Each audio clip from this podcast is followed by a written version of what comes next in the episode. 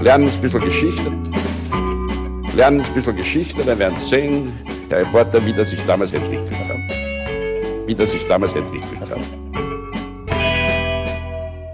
Hallo und herzlich willkommen bei Geschichten aus der Geschichte. Mein Name ist Daniel. Und mein Name ist Richard. Ja, und wir sind zwei Historiker und wir erzählen uns Woche für Woche eine Geschichte aus der Geschichte. Immer abwechselnd und immer so, dass der eine nie weiß, was der andere ihm erzählen wird. Genau so ist es. Tja, und Richard, wir sind angelangt bei Statuscode 406. Genau. Ähm, Keine Ahnung, was das ist, ob es den überhaupt gibt. Ah, geben tut es bestimmt. Aber also Folge 406, das heißt, wir haben letzte Woche 405 gehabt. Mhm. Weißt du noch, worum es ging? Natürlich. Es ging um einen Missionar, der am Ende seines Lebens dann bekannt war quasi als der Apostel der Deutschen. Sehr also gut. nicht am Ende seines Lebens, da äh, hat man das so noch nicht benannt, aber der heute bekannt ist als der Apostel der Deutschen. Genau, sehr gut. Gut zusammengefasst, Richard, über Bonifatius, den angelsächsischen Missionar, der zum Kirchenreformer im Frankenreich geworden ist. Mhm. Und ich dachte mir mal, ich will dir mal wieder in deinem Revier. ja, sehr schön. Weil irgendjemand hat auch geschrieben, so, ja, das ist doch eigentlich Merowinger, das ist doch eigentlich Richards Thema. Und ich dachte mir so, ja, wenn Richard nicht liefert. Richtig. wenn Richard die Geschichte des Bonifatius nicht erzählen will, dann mache ich es halt. Genau. Sehr gut. Ich bin zufrieden. Ja, danke schön. Bevor wir jetzt aber zur Folge kommen und zum Hauptteil dieser Episode, vielleicht noch eine andere Sache. Und zwar, wir werden mal wieder auf einer Bühne ja live zu sehen sein. Wir haben das schon angekündigt. Und zwar in Köln beim Here and Now Festival. Genau. Und wie uns zu Ohren gekommen ist, gibt es da noch ein paar Tickets. Ja. Es gibt noch ein paar Tickets. Äh, nicht mehr wahnsinnig viele. Das heißt, wer uns dort sehen will, sollte jetzt relativ bald zuschlagen. Das Ganze ist äh, Anfang September. Also ja, wer uns sehen will, schnell Tickets kaufen. Die Tickets gibt es unter hereandnowfestival.de. Weißt du, wann wir dran sind, Richard? Ja, natürlich. Am Samstag, den 2. September, sind wir dran. Wir sind, glaube ich, der zweite Podcast, der auftreten wird bei diesem Festival. Sehr gut. Das heißt, wir haben noch ein bisschen Zeit, uns zu überlegen, was wir dann da auch machen auf der Bühne. Aber ich würde sagen, bevor wir uns das überlegen, erzählst du mal eine Geschichte. Wunderschöne Überleitung. gelernt ist gelernt. Gut, Daniel, lass uns nach Australien springen. Oder um genau zu sein, nach Sydney. Ja, hm. Sydney, Australien. Dort läuft am 27. Juli des Jahres 1917 ein Schiff mit dem Namen Matunga aus. Das Schiff gehört der Reederei Burns Philp Company und eigentlich ist es ja ein ziviles Unternehmen. Aber es ist Weltkrieg und deswegen transportiert dieses Schiff, das so eine Mischung aus Frachter und Passagierschiff ist, vor allem Material für australische Militärstützpunkte. Mhm. Und das Ziel dieses Schiffs ist daher bei dieser Fahrt Rabaul, ein Stützpunkt des australischen Militärs in Papua-Neuguinea.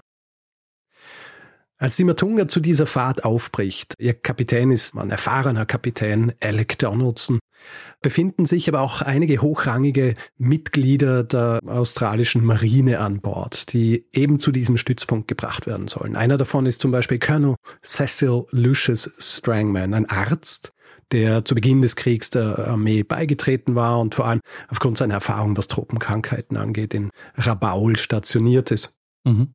Er ist jetzt auf dem Weg nach Papua-Neuguinea, um die Leitung dieser Garnison dort zu übernehmen, weil der vorherige Verwalter an Malaria erkrankt war. Es sind aber auch andere hohe Militärs an Bord, zum Beispiel Sergeant Elkan Webb und Major John Flood, der gemeinsam mit seiner Frau nach Baul reist. Neben den üblichen Baumaterialien für diesen Stützpunkt sind auf dem Schiff unter anderem auch drei Pferde, eine Ladung Fahrräder, ein Klavier und der gesamte monatliche Alkoholvorrat für diesen Stützpunkt. Also kannst du dir vorstellen, schwerst beladen, ja, mhm, dieses mhm. Schiff. Und du erinnerst dich vielleicht noch an meine Folge zu Mau Pieluk, dem mikronesischen Navigator, die ich Anfang dieses Jahres gemacht habe. Und da habe ich ein bisschen über die Geografie des Pazifiks gesprochen und vielleicht hast du dir dabei ja gemerkt, dass Papua-Neuguinea nördlich von Australien liegt, westlich der Salomoneninseln. Mhm. Und um Rabaul zu erreichen, muss die Matunga jetzt eine Meerenge zwischen der Ostküste Neuguineas und den Solomonen passieren, dem sogenannten St. Georgs-Kanal. Nur die Matunga wird diese Meerenge nie erfolgreich passieren. Sie verschwindet am 6. August komplett. Man würde sagen, wie vom Erdboden verschluckt, aber ist auf dem Wasser. Also muss man sich die Entsprechung vorstellen.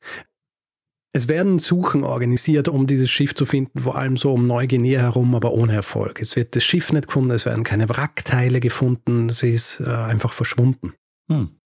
Und in Australien sorgt es natürlich für entsprechenden Wirbel. Also eine naheliegende Vermutung der Presse ist, dass Saboteure in Sydney, vor allem Deutsche oder Deutschstämmige, vielleicht auch Kommunisten, eine Bombe auf dieser Matunga platziert haben.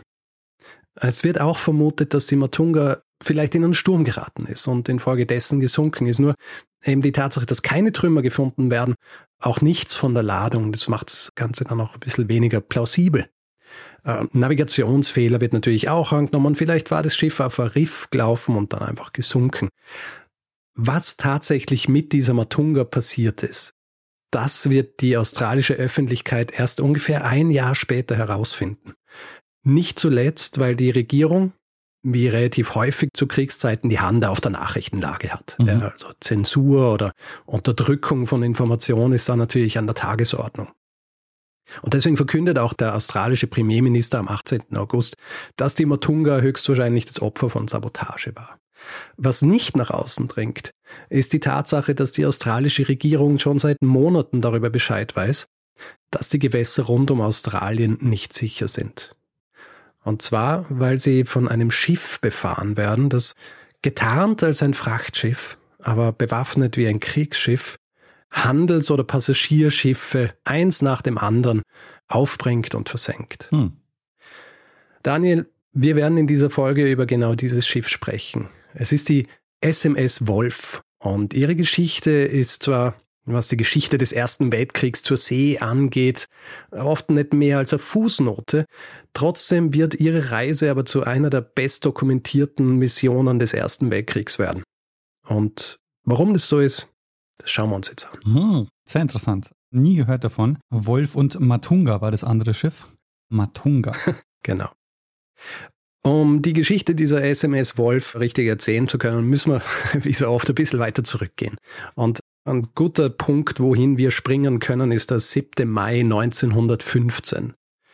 An diesem Tag wird ein britisches Luxuspassagierschiff, die Lusitania, vor der Küste Irlands von einem deutschen U-Boot torpediert. Mhm. Und die Lusitania, die 1962 Passagiere und Besatzungsmitglieder an Bord hat, sinkt in nur 18 Minuten. Dabei sterben 1198 Menschen, 128 davon aus den USA. Und da die Lusitania, zumindest ist es zu jenem Zeitpunkt der Wissensstand, ein rein ziviles Schiff war, ist die weltweite Empörung natürlich groß. Vor allem auch in den USA. Und es beleuchtet auch den brutalen Seekrieg. Also hier vor allem von Seiten der Deutschen mit uneingeschränkter U-Boot-Kriegsführung, im Zuge derer auch zivile Schiffe ins Visier genommen werden. Und der Kaiser, der sieht sich jetzt aufgrund dieser Empörung und auch anderen politischen Widerständen im Land dazu gezwungen, diese Art der Kriegsführung zumindest temporär zurückzunehmen. Nur ist es halt so, also Deutschland muss den Seeblockaden durch Großbritannien irgendwas entgegensetzen, weil diese Seeblockaden, die bedeuten natürlich auch, dass Deutschland über kurz oder lang von allen nötigen Ressourcen abgeschnitten wird. Mhm. Das ist ja Sinn und Zweck einer solchen Blockade. Und deshalb tritt jetzt ein neuer Typ von Schiff auf den Plan. Der sogenannte Handelsstörkreuzer oder Hilfskreuzer, beziehungsweise im Englischen auch bekannt als Commerce Raider. Und diese Schiffe, darunter auch die berühmte SMS Möwe, die werden jetzt als Mittel zur Seekriegsführung eingesetzt, vor allem um den Handel der Alliierten auf den Weltmeeren zu stören. Es sind im Wesentlichen umgebaute Handelsschiffe, ausgestattet mit versteckten Waffen, oft auch Minen, die darauf abzielen, feindliche Schiffe zu überfallen, zu kapern oder zu versenken. Und die SMS Wolf, über die wir jetzt sprechen werden, die wird eben eines dieser Schiffe werden.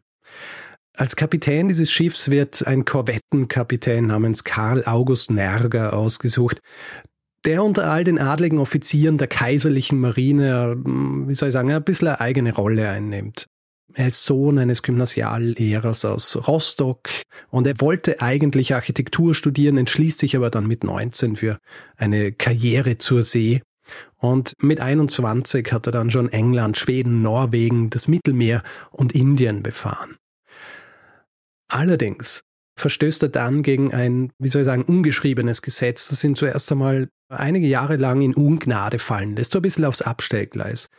Er beginnt nämlich eine Affäre mit Marie Friedrichson und sie ist die Tochter eines Werftarbeiters. Sie wird schwanger, aber der Admiralsstab, der Beziehungen zwischen Offizieren und Mitgliedern niedrigeren sozialen Stands oder Statuses nicht so gut heißt, dieser Admiralsstab verbietet ihm, sich mit ihr zu vermählen und obwohl das Paar dann insgesamt vier Kinder haben wird, wird es ihnen nie erlaubt zu heiraten. Diese scharfe Trennung zwischen den Offizieren der kaiserlichen Marine und den Arbeitern oder Matrosen auf den Schiffen auch, das wird uns auch im Zuge dieser Geschichte noch einmal begegnen.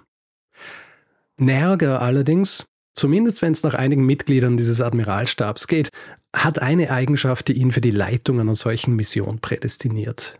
Grundsätzlich gilt er eh als sorgfältiger und guter Kapitän, aber da kommt noch was anderes dazu. Im Jahr 1900 ist er nämlich Oberleutnant auf der SMS Iltis, einem Kanonenboot, das gemeinsam mit Großbritannien, Russland und Frankreich den Boxeraufstand in China niederschlägt. Mhm.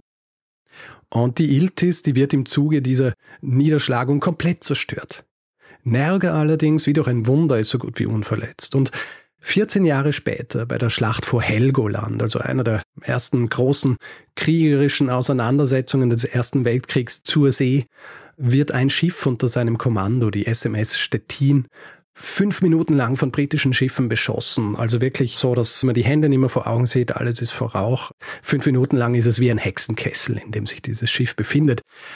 Als sich aber dann der Rauch lichtet, und verzieht, stellt sich raus, dass die Stettin nur einmal getroffen wurde und auch Nerge ist unversehrt. Um es mit einer Notiz dieses Admiralstabs zu sagen, für die Erfüllung der gestellten Aufgaben der SMS Wolf ist es absolut unerlässlich, dass der Leiter dieser Unternehmung nicht nur effizient ist, sondern auch Glück hat. ja, also er wird vor allem auch aufgrund seiner, äh, seines Glücks als Kapitän eingestellt. Und er wird jetzt damit beauftragt, dieses Schiff zusammenzustellen. Jetzt ist es so, es hatte bereits eine SMS Wolf gegeben, die als ein solcher Hilfskreuzer konzipiert worden war. Nur die war bei ihrer Jungfernfahrt auf eine Sandbank gelaufen und auseinandergebrochen. Mhm. Also bevor sie noch überhaupt irgendwas machen haben können. Dieses Schiff, das ursprünglich die Belgravia war, dieses Schiff, das war innerhalb kürzester Zeit für diese Mission umgerüstet worden. Hat auch schon eine Mannschaft gehabt. Diese Mannschaft, die wird jetzt für das neue Schiff, die SMS Wolf, herangezogen. Und Nerger, der will nicht denselben Fehler begehen, der bei der Umrüstung der Belgravia gemacht worden ist und er lässt sich daher mit der Umrüstung dieses Schiffes Zeit. Und zwar ganze sechs Monate. Im April 1916 sucht er in einem Trockendock in Hamburg ein Schiff aus. Es ist ein junges Schiff, erst 1913 gebaut für die Hansa-Reederei. Und dieses Schiff, die Wachtfels, war aufgrund seines Alters noch kaum auf See gewesen und ist deswegen auch in einem perfekten Zustand. Also ein bisschen über 134 Meter lang, 17 Meter breit, hat so einen weißen Aufbau, dort wo sich die Brücke befindet, der relativ weit vorne ist. Es gibt drei Ebenen, also ganz oben sind die Brücke und Kabine des Kapitäns, dann die Offiziersquartiere, der Funkraum hinter der Brücke ragt ein einziger Schornstein empor und angetrieben wird das Ganze von einem 2800 PS Motor, der tief in den Eingeweiden dieses Schiffs steckt. Dort befeuern Kohleöfen, drei Kessel, die dann den Dampf zu den Kolben und durch das Heizsystem pumpen und damit das Schiff antreiben. In den Eingeweiden des Schiffs. in den Eingeweiden. ja, also tief drin. Ja. ja. Schnell ist dieses Schiff nicht. Ja, mit einer Spitzengeschwindigkeit von 10,5 Knoten ist es gerade mal halb so schnell wie ein Schlachtkreuzer. Wobei man dazu sagen muss, dass die Schlachtkreuzer auch relativ schnell waren. Das macht aber nichts, weil die Aufgabe der SMS Wolf wird es nicht sein, Seeschlachten mit anderen Kriegsschiffen auszukämpfen. Ja. Stattdessen soll die SMS Wolf vor allem Minen legen und eben Handels- und Passagierschiffe kapern und plündern. Um das eben möglich zu machen, wird diese Wachtfels jetzt umgebaut. Die Hauptarbeit wird in den Marinewerften in Wilhelmshaven durchgeführt. Dort fährt das Schiff mit seinem neuen Kapitän und der Besatzung Anfang Mai ein. Zur Tarnung erhält es zuerst einmal den Namen Jupiter. Unter Deck modifizieren Marineingenieure die Frachträume, um Besatzungsquartiere und Lagerräume für Torpedos und Minen zu schaffen. Die eisernen Wände und Böden eines Laderaums werden mit Verstrebungen versehen, um Hängematten, Bänke und Tische für Gefangene einzubauen. Deckwände werden mit Brennschneidern herausgeschnitten und als runterklappbare Türen wieder befestigt, um dort Kanonen und Torpedorohre zu verstecken. Und am Heck wird auf der Steuerbordseite, also rechts, eine Luke eingebaut, um Minen über Bord werfen zu können. 465 Wasserminen oder Seeminen werden auf dieses Boot gebracht und über 6200 Tonnen Kohle werden verladen. Also eine riesige Menge, aber das muss auch so sein, weil das Schiff kann natürlich nicht einfach an jedem Hafen anlegen. Mhm. Ja. Nerger besteht auch darauf, dass das Schiffskrankenhaus erweitert und ausgestattet wird, damit seine beiden Ärzte größere chirurgische Eingriffe durchführen können. Und er bittet außerdem darum, dass sein Funksprecherteam ergänzt wird, und zwar um ein Codeknacker-Team. Hm. Ja, bedeutet auch, dass der Funkraum in der Nähe der Brücke vergrößert werden muss. Es ist ja quasi so diese Frühzeit des Codeknackertums, wenn man so will. Wir haben darüber auch kurz in meiner Folge über Bletchley Park gesprochen. Mhm. Die Enigma gibt's aber noch nicht, oder? Na, die ist äh, Zweiter Weltkrieg mhm. dann. Außerdem lässt er auch mehrere leistungsstarke Empfänger einbauen, und zwar von Telefunken. Telefunken hat zu der Zeit schon einen Übertragungsturm, und zwar in Nauen, in der Nähe von Berlin, von dem aus über eine Distanz von bis zu 8000 Kilometern Nachrichten versendet werden können. Das bedeutet bis nach Südamerika oder bis nach China. Und Energer, der natürlich weiß, dass sein Schiff während seiner Reise komplett stumm sein muss, der will aber die Möglichkeit haben, Funksprüche zu empfangen, die ihm Aufschluss darüber geben, welche Schiffe sich in seiner Nähe befinden, beziehungsweise in seine Richtung fahren werden.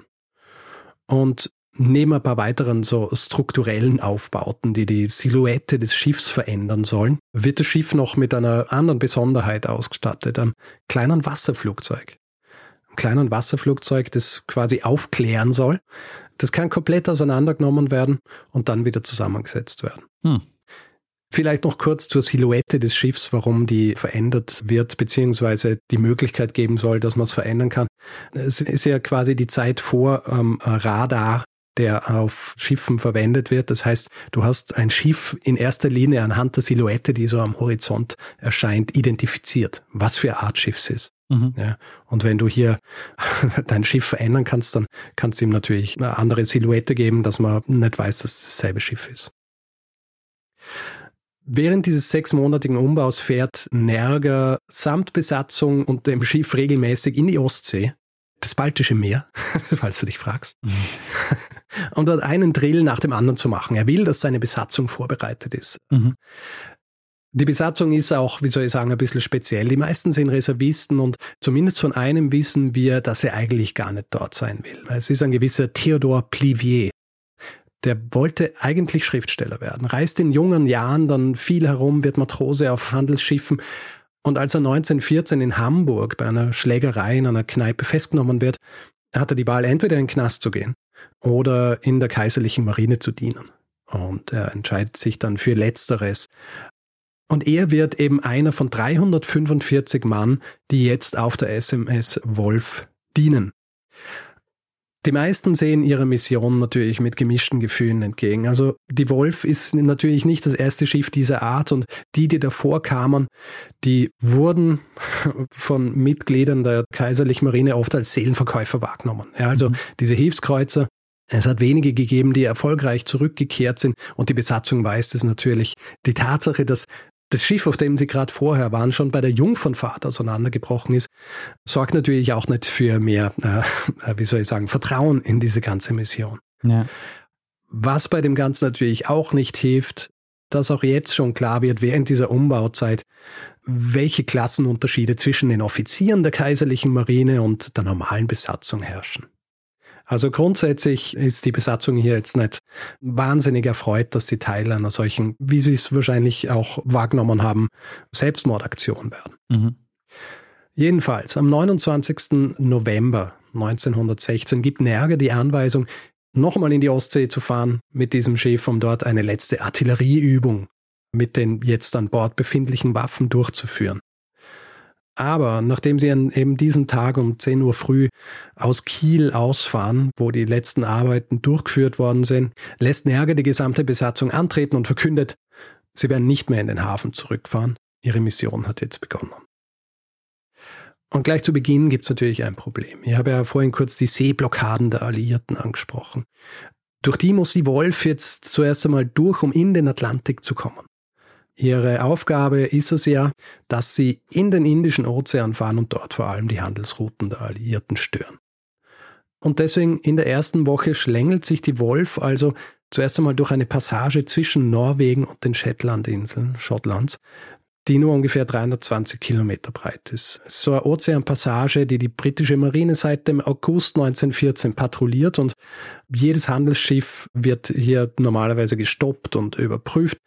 Durch diese Engstelle, die auch gespickt ist mit britischen Minern, auch von deutschen U-Booten patrouilliert wird, durch die muss die Wolf jetzt durch und sie tut's unter britischer Flagge. Ja, sie hissen die britische Flagge und die gesamte Mannschaft, inklusive Nerger, Unteroffiziere, die tragen Wollkleidung, wie so Handelsschiffmatrosen, hm. um das Ganze auch überzeugend zu machen, für den Fall, dass sie beobachtet werden an Deck. Es ist ein sehr riskantes Manöver, vor allem weil die Wolf mit den über 6000 Tonnen Kohle an Bord und über 100 Tonnen Minen in ihren Laderäumen so überladen ist, dass die Ladehöhe mehrere Meter unter Wasser liegt. Mhm. Also jeder erfahrene Seemann, der sowas sieht, wird sofort erkennen und äh, würde ihn stutzig machen.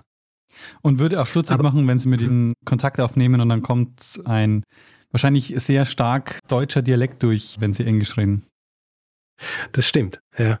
Wir werden nachher nochmal ganz kurz drüber reden, was passiert, wenn sie tatsächlich, wie soll ich sagen, kommunizieren müssen. Mhm. Aber Nerger, der war ja nicht umsonst für sein Glück ausgesucht worden. Ja, am 10. Dezember, nachdem das Schiff die Dänemarkstraße, Gewässer des, des Nordpolarmeer mit dem Atlantik verbindet, nachdem sie diese Straße passiert haben, haben sie es geschafft. Sie sind jetzt im Atlantik und nach diesem erfolgreichen Durchbrechen der Blockaden fährt die SMS Wolf jetzt weiter Richtung Süden durch den Atlantischen Ozean. Äh, sie überqueren den Äquator, wo sie das tun, was seit Jahrhunderten auf See gemacht wird, wenn der Äquator überquert wird, die Äquatortaufe. Das ist eine Tradition, bei der sich die Besatzung verkleidet. Es gibt so Prüfungen, oft durchgeführt von Neptun. Und für die Besatzung ist es so ein bisschen eine willkommene Abwechslung und auch heutzutage würde man Teambuilding dazu sagen. Mhm. Das Ziel der SMS Wolf ist jetzt das Kap der guten Hoffnung, also strategisch wichtige Seeroute am südlichsten Punkt Afrikas. Und die Wolf erreicht die Gewässer vor Kapstadt am 16. Jänner 1917 und sie werden jetzt dort beinahe von einem britischen Kreuzer enttarnt, ja, der HMS Cornwall. Und weil du vorher gesagt hast, schwierig, wenn sie dann Funkspruch und so weiter. Zum Glück ist da nichts mit Funksprüchen für sie, sondern sie signalisieren mit den Flaggen. Also sie senken ihre Flagge die britische, die sie gehisst haben und die HMS Cornwall kommt näher und senkt dann ihre auch und dann haben sie quasi kommuniziert und sie haben sich zu erkennen gegeben und es passt halt. Mhm. Also hat gerade funktioniert und jetzt tun sie eben zum ersten Mal das, was auch Teil ihrer Mission ist, sie legen Wasserminen. Mhm. Und es ist eine nervenaufreibende Sache. Also so eine Mine, weiß nicht, ob du die vor Augen hast, wie ein gusseisernes Fass, also ungefähr so groß wie ein Bierfass, gefüllt mit Sprengstoff. Diese Metallhülle ist mit acht Bleizinken versehen, in denen Glasampullen mit Schwefelsäure sind. Und wenn die zerbrechen, dann wird dadurch der Sprengstoff gezündet, ungefähr 100 mhm. Kilo. Mhm. Und diese unhandlichen, aber auch zerbrechlichen Dinge, die müssen jetzt auf rollenden Wagen übers Deck gezogen werden und dann durch eine dieser neu eingebauten Luken über Bord geworfen werden. Das alles wird bei Nacht ohne Licht gemacht, weil es eben nicht irgendwo mitten im Ozean passiert, sondern dort, wo die Seerouten verlaufen, also relativ nah auch an der Küste. Und damit von der Küste aus nicht erkannt wird, was hier passiert, muss es bei Nacht und ohne Licht gemacht werden. Und weil es noch nicht komplex genug ist, muss auch die exakte Meerestiefe eruiert werden, wo sie sich befinden, weil diese Minen sind mit einem Anker verbunden und die Kette dieses Ankers muss genauso lang sein, dass der Anker den Boden berührt und die Mine selbst dann ungefähr sechs Meter unter der Wasseroberfläche verbleibt. Ah, die schwimmt dann nach oben, oder wie? Genau, also das wird gemeinsam mit diesem Anker ins Wasser geworfen, dann sinkt der Anker nach unten. An diesem Anker, an einer Kette ist diese Mine befestigt und ist eben sechs Meter unter der Wasseroberfläche, was bedeutet, wenn ein Schiff drüber fährt, dann stößt der Rumpf dieses mhm. Schiffs an diese Mine und der Sprengstoff wird gezündet. Mhm. Es sind grauenhaft tückische Waffen, die ja nicht zuletzt auch schon während des Ersten Weltkriegs, bevor die Hager Konvention von 1907 ratifiziert worden ist von den jeweiligen Ländern, stark umstritten sind. Mhm. Ja. Und dieses Legen der Minen wird im Laufe der nächsten Monate eine Menge Opfer fordern, sowohl was Material angeht, vor allem aber auch was Menschenleben angeht. 16 Schiffe werden insgesamt von der Wolf, beziehungsweise von Minen, die von der Wolf gelegt werden, versenkt und das tragischste Opfer dabei ist die Carlos de Esagir. Während die Wolf jetzt nämlich weiterfährt und zuerst den Indischen, dann den Pazifischen Ozean unsicher macht, schwimmen diese Seeminen natürlich weiterhin vor Kapstadt. Und einige kleinere Schiffe werden in den nächsten Monaten von diesen Minen versenkt meistens jedoch mit sehr wenigen Opfern, vor allem weil sie meistens Handelsschiffe mit kleineren Crews waren. Das ändert sich am 26. Mai, als eben dieses spanische Postschiff, die Carlos de Esagir, auf dem Rückweg von Manila nach Barcelona ist und über eine solche Mine fährt. Als sie über diese Mine fahren und die explodiert, ist es drei Uhr nachts und das Loch, das bei dieser Explosion ins Schiff gerissen wird, das ist so groß, dass das Schiff innerhalb weniger Minuten einfach auseinanderbricht. Das Schiff sinkt so rasch, dass der Kapitän nicht einmal Zeit hat, ein Notsignal abzugeben und nur eines der acht Rettungsboote kann zu Wasser gelassen werden. Als das Schiff dann nach mehreren Minuten im Dunkel verschwindet, sind über 80 Mitglieder der Besatzung und 58 der 60 Passagiere, darunter auch kleine Kinder, tot. Es überleben nur 22 Menschen. Die Wolf ist in der Zwischenzeit schon in den Gewässern vor Neuseeland angekommen, wo sie jetzt auf einer unbewohnten Insel, der Raoul-Insel, auch Sunday Island genannt, zum ersten Mal, seit sie aus Kiel aufgebrochen sind, wieder an Land gehen. Also sind jetzt äh, sieben Monate schon vergangen. Eigentlich war diese Insel, auf der sie jetzt sind, von einer Familie bewohnt, äh, nur eine Familie noch, die aber 1914 in weiser Voraussicht von der neuseeländischen Regierung delogiert wurden, aus Furcht vor eben solchen Schiffen wie der SMS Wolf. Es werden Schäden am Schiff behoben und die Mannschaft kann jetzt auch zum ersten Mal wieder Fuß an Land setzen. Ja. Ist natürlich außergewöhnlich, auch wenn es nur eine quasi karge Insel ist, wo es nichts gibt. Sie werden dabei aber vor allem von einer weiteren Gruppe an Bord neidisch beäugt, denen es nicht erlaubt ist, an Land zu gehen. Und das sind Gefangene. Mittlerweile hat die Wolf nämlich auch Handels- und Passagierschiffe aufgebracht, beziehungsweise gekapert. Was heißt mhm. aufgebracht? Also was ist der Unterschied äh, zwischen aufgebracht und gekapert? Naja, aufbringen ist im Grunde der ganze Vorgang und kapern ist nur der erste Teil. Ja, also aufbringen bedeutet im Grunde, dass du das Schiff kaperst, du gehst an Bord, du holst das an Bord, was du an Bord haben willst und entweder versenkst dann das Schiff oder du machst das äh, quasi als Teil deiner, deiner Flotte. Also aufbringen ist quasi der Überbegriff und also es ist quasi wie entern. Der Moment Entern ist ja auch nur, ist im Grunde auch ein Teil dieses Ganzen. Okay. Ja. Also Entern ist, wenn du quasi das Schiff betrittst. Okay. Aber wir werden nachher noch ein bisschen über die Prise sprechen, wie man das auch nennt. Das ist ein ganz eigene, ganz eigenes Vokabular. Ja, interessant. Also das erste Schiff, das sie eben aufbringen, ist die Turitella am 27. Februar 1917, die bei erster Sichtung für Verwirrung sorgt an Bord der SMS Wolf, weil sie beinahe baugleich mit der Wolf ist. Es stellt sich dann heraus, dass es in derselben Werft wie die Wolf gebaut worden war. Ursprünglich Gutenfels heißt allerdings zu Beginn des Kriegs von den Briten bei Alexandria gekapert worden war, beziehungsweise aufgebracht und zu einem britischen Transportschiff umfunktioniert worden war, um Öl von Colombo auf Sri Lanka nach London zu transportieren.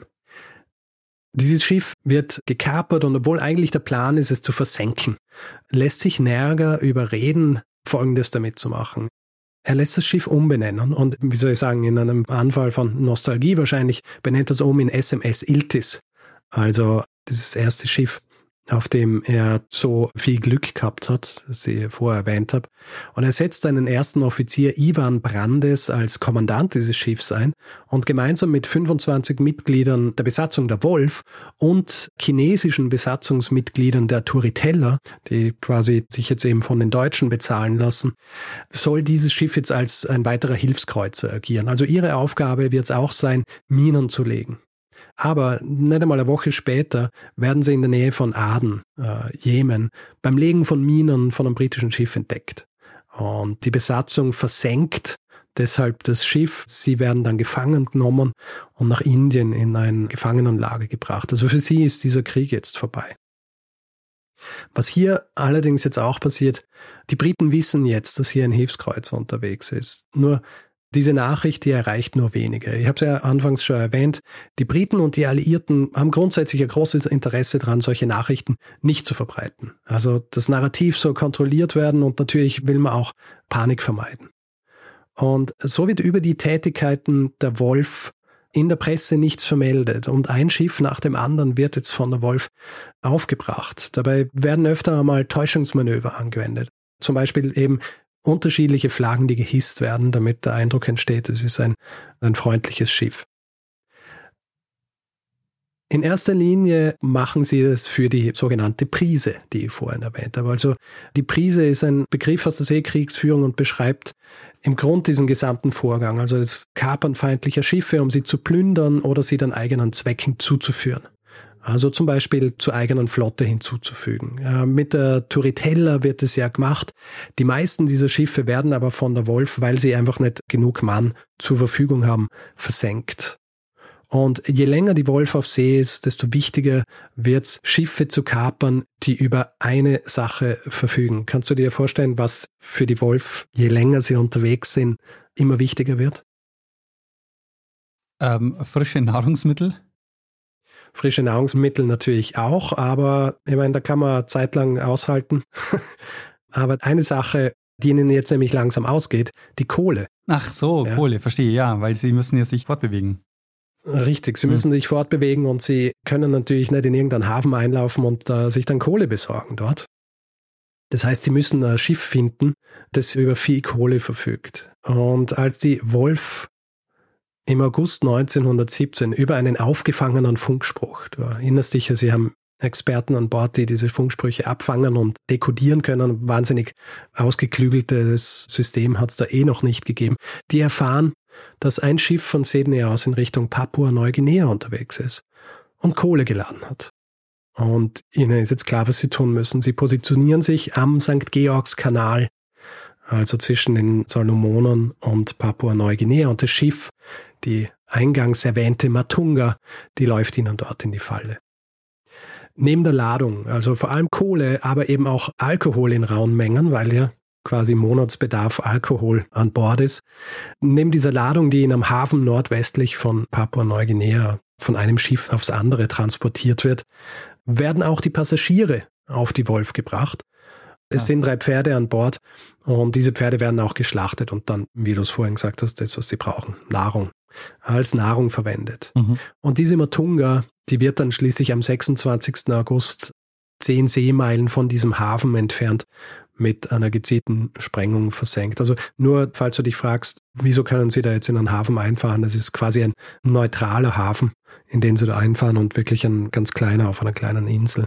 Deswegen können sie dort auch diesen Vorgang durchführen mit dem Verladen der Kohle, mhm. was auf See so nicht funktioniert hat.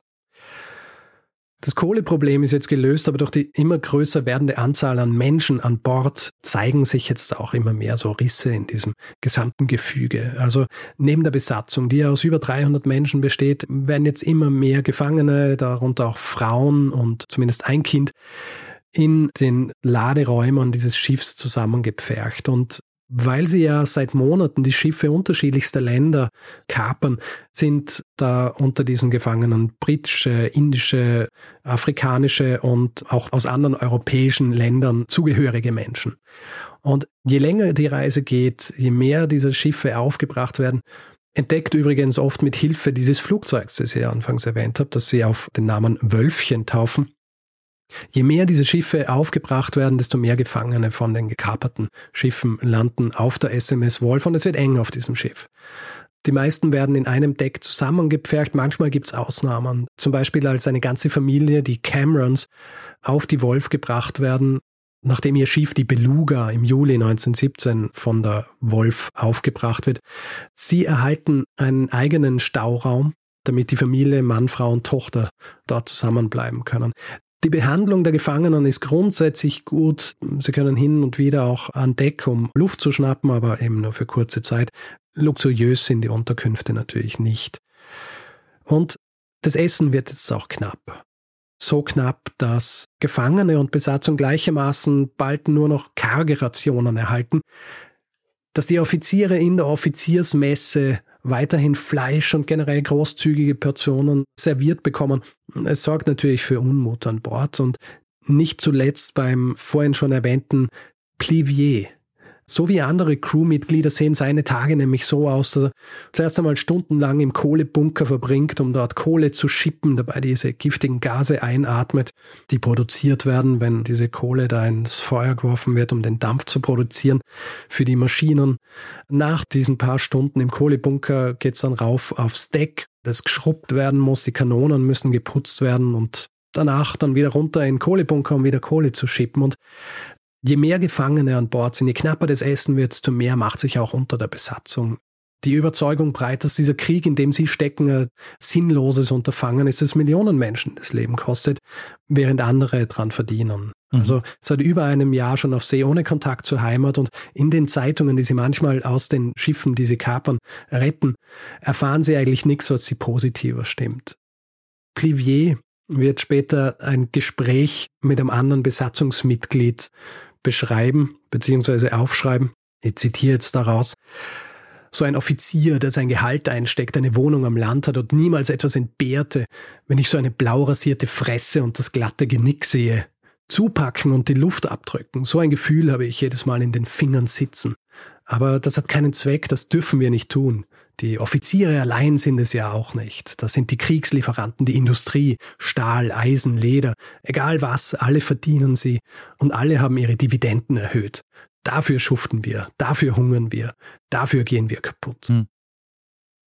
Zu dem Zeitpunkt, als die Wolf 13 Monate auf See ist, weit länger als erwartet eigentlich, sind auf diesem Schiff um die 750 Menschen. Das Essen geht aus, und die Besatzung und auch manche der Gefangenen zeigen mittlerweile Anzeichen von Skorbut und anderen Mangelerkrankungen. Skorbut müssen wir, glaube ich, nicht mehr erklären, oder? Ja. Haben wir schon so oft. Vielleicht in einem Nebensatz noch. Genau, Vitamin C-Mangel und im besten Fall fallen da ein paar Zähne aus, im schlimmsten Fall öffnen sich alte Narben und du verblutest im Grunde innerlich. Habe ich es kurz zusammengefasst? Ja, also, ähm, wie soll ich sagen, ähm, ein bisschen brutal zusammengefasst, aber gut, ja. Naja, es ist kaputt. Es ist schwierig, das irgendwie nicht brutal darzustellen. Es ist eine brutale Krankheit ja. und hat auch im Laufe der Jahrhunderte mehr Leuten auf See das Leben gekostet als irgendeine andere Sache sonst. Ja, das stimmt. Und wie du schon mal erzählt hast in einer Geschichte, die Lösung war eigentlich schon lange bekannt. Die Lösung war eigentlich bekannt, aber ist nicht immer zur Verfügung standen. Also mhm. Zitronensaft oder Sauerkraut oder auch frisches Fleisch kann auch helfen, aber all diese Dinge hat es zu jenem Zeitpunkt auf der Wolf nicht mehr in den Mengen gegeben, dass es jeder konsumieren hätte können. Mhm. Und Nerger, Kapitän Nerger, der mit der Wolf jetzt mittlerweile 30 Schiffe versenkt oder aufgebracht hat und der ebenfalls die Zeitungen liest und merkt, dass die Welt sich während ihrer Abwesenheit weitergedreht hat. Zum Beispiel der Sturz des Zaren in Russland im März 1917. Der beschließt jetzt, dass es Zeit für die Wolf ist, nach Hause zurückzukehren. Und so macht sich die Wolf, die sich gerade im Indischen Ozean befindet, auf die Heimreise, vorbei an feindlichen Schiffen und vor allem wieder vorbei an den Seeblockaden. Und am 24. Februar 1918, nach 451 Tagen auf See, läuft die Wolf wieder in Kiel ein. Das Ganze ist natürlich eine Riesensensation. Also ein Schiff, das über 100.000 Kilometer zurückgelegt hat, ohne jemals in einen richtigen Hafen einzufahren, um dort Proviant und sonst wie einzuladen, drei der vier großen Ozeane befahren hat, den Flotten Großbritanniens, Frankreichs, Japans, Australiens und der USA entkommen war und gleichzeitig 30 Schiffe versenkt oder zumindest beschädigt hat. Und obwohl zum Zeitpunkt ihrer Ankunft in Kiel einige Crewmitglieder und Gefangene krank sind, hat der Kapitän, sagen wir, für diese Umstände eine relativ geringe Zahl an Menschenleben verloren. Es hat einmal einen Vorfall an Bord gegeben, wo aus Versehen eine Kanone gezündet worden ist, bevor die Luke geöffnet worden ist, wo einige Crewmitglieder gestorben sind. Aber grundsätzlich wenige Menschen an Bord verloren. Als sie in Kiel gefeiert werden, wo im Grund niemand mehr damit gerechnet hat, dass die Wolf zurückkehren würde, da rücken natürlich auch all die Toten, die die Machenschaften der Wolf auf diesen Ozeanen gekostet haben, in den Hintergrund. Stattdessen werden Nerger und seine Besatzung als Helden gefeiert. Also die Gefangenen, die müssen noch vier Tage an Bord bleiben. Sie werden in dieser Zeit dann auch wie in einem Zoo präsentiert. Also die interessierte Öffentlichkeit kann an Bord gehen, um sie zu begaffen. Am 28. Februar, also vier Tage später, werden sie dann transferiert entweder in Gefängnisse oder wenn sie aus neutralen Nationen kamen, werden sie quasi wieder zurückgeschickt in ihre Länder. Nerger wird der Orden Pour le Mérite verliehen, also der höchste militärische Orden dieser Zeit, und die gesamte Besatzung erhält das Eiserne Kreuz. Einfluss auf den Ausgang des Kriegs übrigens hat die SMS Wolf natürlich keinen. Also die Blockade durch die Royal Navy haben sie auch nicht wirklich brechen können oder nachhaltig beeinflussen. Mhm. Und während das Schiff jetzt selbst ein neues Betätigungsfeld in der Ostsee erhält, machen sich schon einige jener, die diese langen Monate auf der Wolf verbracht haben, daran, ihre Erfahrungen niederzuschreiben. Also zwischen 1918 und 1920 veröffentlichen sieben Personen, die an Bord waren, entweder als Gefangene oder als Mitglied der Besatzung, Bücher, in denen sie diese Zeit beschreiben. Und die meisten dieser Bücher werden bald vergessen, weil viele von ihnen recht hastig geschrieben worden sind. Aber einige der Bücher, die später dazu veröffentlicht werden, die werden weltberühmt. Und das berühmteste darunter des Kaisers Coolies, das 1930 veröffentlicht wird und eine Art Abrechnung mit dem System der kaiserlichen Marine darstellt. Und dieses Buch, das wird von Theodor Plivier veröffentlicht den ich vorher schon einige Male erwähnt habe. Die im Titel stehenden Coolies übrigens, äh, Hindi-Lehnwort, das ursprünglich einen Lastenträger beschreibt. Das sind also jene Arbeiter an Bord, die diese niedrigen Arbeiten durchführen müssen, ja, so wie Plivier selbst. Dieses Buch, das wird zu einem der wichtigsten Bücher der pazifistischen Literatur dieser Zeit und Plivier, der dann später auch Mitglied in der KPD, also der Kommunistischen Partei Deutschlands wird, der begründet damit dann seinen Ruf als Antikriegsautor und er geht auch heute noch als einer der wichtigsten Antikriegsautoren des 20. Jahrhunderts. Hm, mhm. Und das, lieber Daniel, war meine Geschichte über die SMS Wolf, einen Hilfskreuzer, der 15 Monate lang die Weltmeere unsicher gemacht hat, danach mit über 460 Gefangenen zurückgekehrt ist und trotzdem damit keinen Einfluss auf den Ausgang des Kriegs gehabt hat sondern stattdessen einen der berühmtesten Antikriegsautoren Deutschlands hervorgebracht hat. Äh, sehr interessant, Richard. Also ich habe nie von der SMS Wolf gehört und auch noch nie von Theodor Plivier. Also sehr, sehr spannend. Und was mir als erstes einfällt, ist die Frage nach den Seeminen. Die haben ja einige oder sehr viele mhm. Seeminen versenkt. Ja. Also sind die dann, keine Ahnung, also weil die haben die ja danach nicht nochmal ja, ja. Das Ganze hat natürlich auch so ein Nachspiel. Also nachdem die Wolf dann in Kiel landet, also da wird dann auch öffentlich, was sie gemacht haben und es wird dann eben auch versucht, diese Minen, die sie gelegt haben, zum Beispiel vor Kapstadt und auch vor Sri Lanka zum Beispiel, dass die quasi entschärft werden, beziehungsweise dass man die los wird. Aber es ist halt schwierig, ja, weil du also viele von diesen Minen, die bleiben ja auch so lange dort, bis sie entweder zerfallen oder unwirksam werden oder bis eben jemand mit seinem Schiff drüber fährt und manche werden auch angeschwemmt und tatsächlich welche, die von der Wolf gelegt worden sind, sind dann angeschwemmt worden und haben dort auch für Verletzte und Tote gesorgt. Also das ist natürlich auch dieses große Problem mit Seeminen, die bleiben halt lange Zeit dort. Ja. Auch wenn, wer auch immer sie gelegt hat, schon lang weg ist. Ja. Haben die denn alle ihre Minen, die sie gesetzt haben, dann quasi kartografiert und man konnte dann nachvollziehen oder sind da noch Jahrzehnte Nein, später sind, eventuell welche und man konnte drauf stoßen? Die sind schon kartografiert worden, ja. Hm. Die haben natürlich Aufzeichnungen geführt drüber. Und ist natürlich auch wichtig, dass du selber weißt, wo du Minen gelegt hast. Ja. Aber das ist schon auch ein Punkt, der mich jetzt auch so nachdenklich gemacht hatte nach der Folge. Erstens mal hast du das beim Bernstein erzählt über die Ostsee und in der Folge über das Phosphor kam das bei mir auch vor, dass ja heute in der Ostsee immer noch ganz viel Munition auch liegt aus den beiden Weltkriegen. Das heißt, wenn du dort irgendwas findest, musst echt aufpassen, ob das nicht vielleicht zum Beispiel noch Reste von Phosphor sind, die dir dann verbrennen, wenn du es aus dem Wasser holst. Aber jedenfalls eine sehr faszinierende Geschichte und auch dieser eine Aspekt, den fand ich sehr interessant, dass die SMS Wolf ja auch so lange unentdeckt geblieben ist, weil die Geheimdienste und die Militärs die Nachrichten darüber nicht öffentlich gemacht haben. Also hm. Man hätte wahrscheinlich früher entdeckt, oder? Wenn klar gewesen wäre, hier ist ein Kreuzer unterwegs, der Minen legt. Ja. Also da spielen natürlich viele unterschiedliche Dinge zusammen. Vor allem Theorien, die zum Beispiel angestellt worden sind, als die Matunga gesunken ist oder als die ersten Schiffe vor Kapstadt gesunken sind, aufgrund der Minen, die gelegt worden sind von SMS Wolf. Zu der Zeit natürlich sehr viele antideutsche Ressentiments in den jeweiligen Ländern, nachvollziehbarerweise. Und immer wenn so ein Schiff untergegangen ist, hat es natürlich dann in der Presse und in Öffentlichkeit all diese Diskussionen gegeben. Gibt Saboteure hier? Es sind dann oft deutsche oder deutschstämmige Menschen in Camps gesteckt worden aufgrund solcher Dinge, obwohl natürlich auch klar war, beziehungsweise vielen beim Militär, beziehungsweise bei der Regierung klar war, dass das keine Saboteure waren. Aber es hat natürlich auch dabei geholfen, Ressentiments gegen Leute zu schüren, die man ohnehin nicht mögen hat. Mhm. Also zum Beispiel in Australien, nachdem die Matunga verschwunden ist, ist dann lanciert worden, dass das Bomben waren, die gelegt worden sind von Kommunisten. Und dann hat es gleich wieder ein neues Feindbild gehabt hier.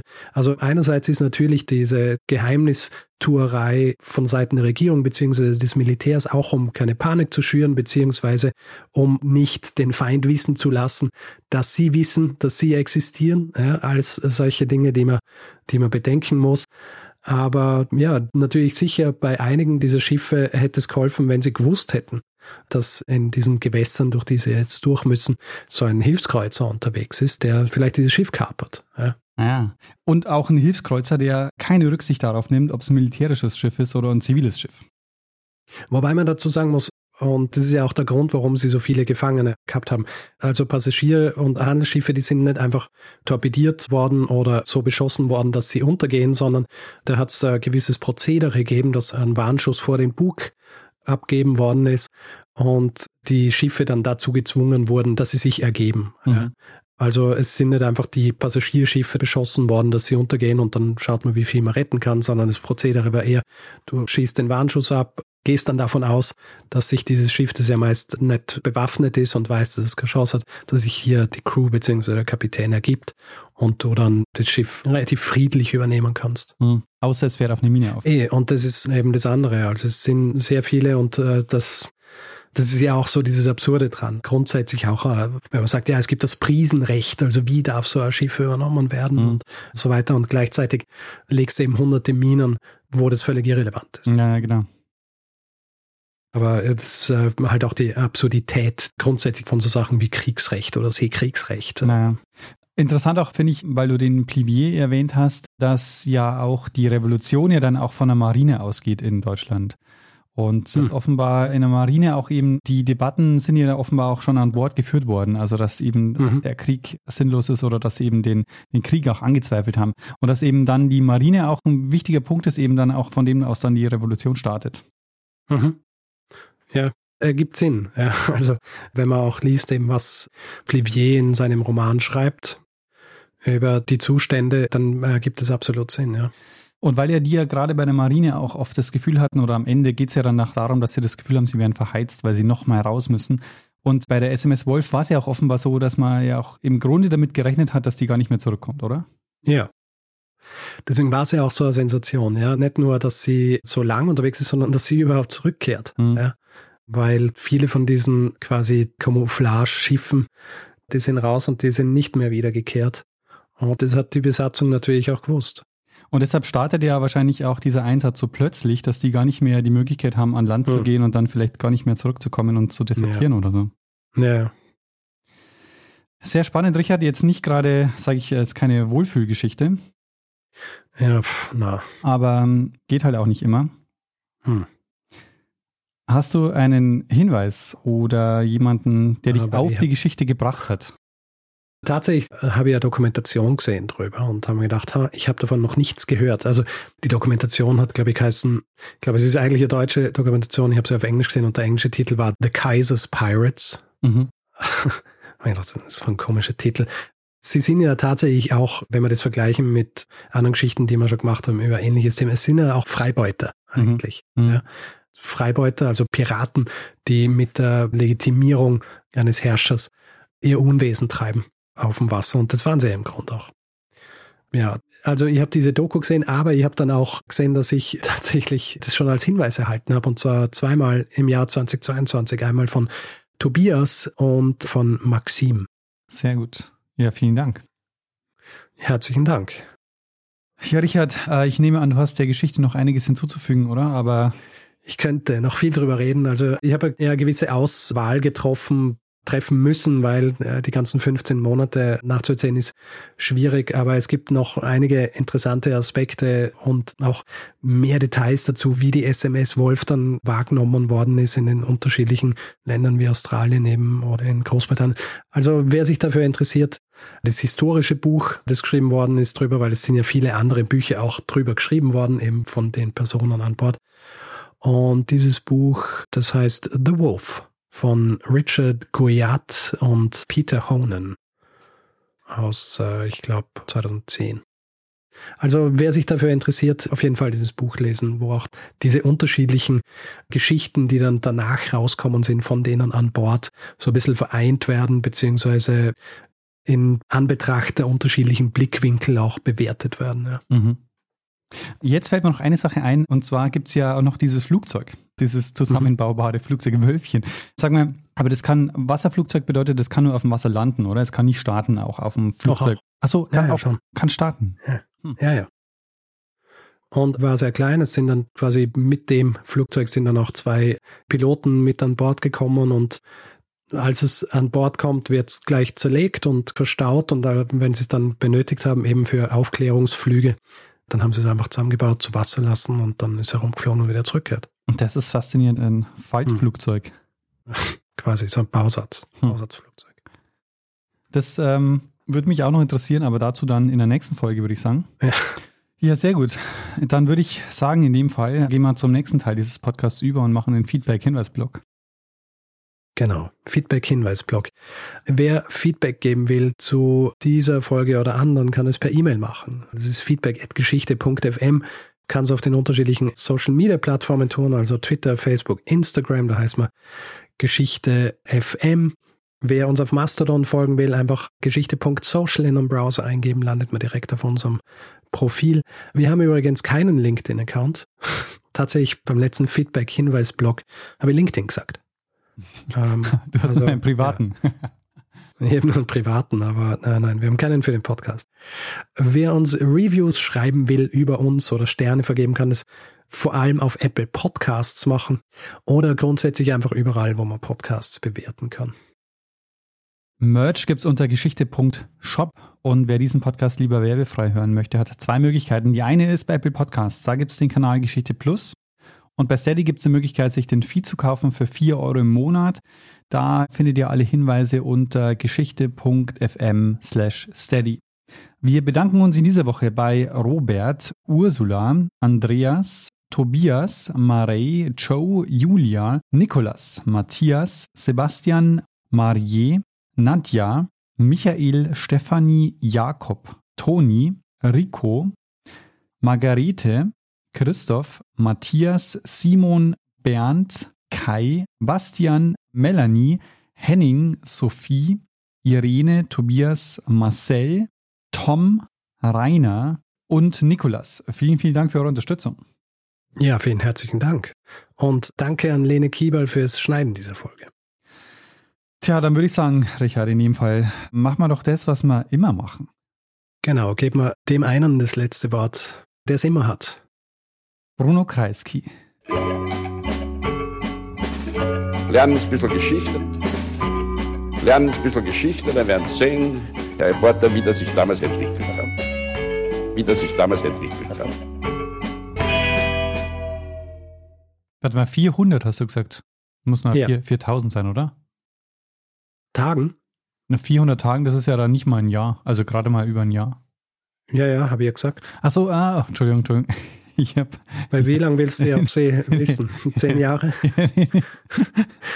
Oh Gott, 4000 ist ja wirklich, okay, Entschuldigung, ich habe, äh, das war, das war natürlich Quatsch.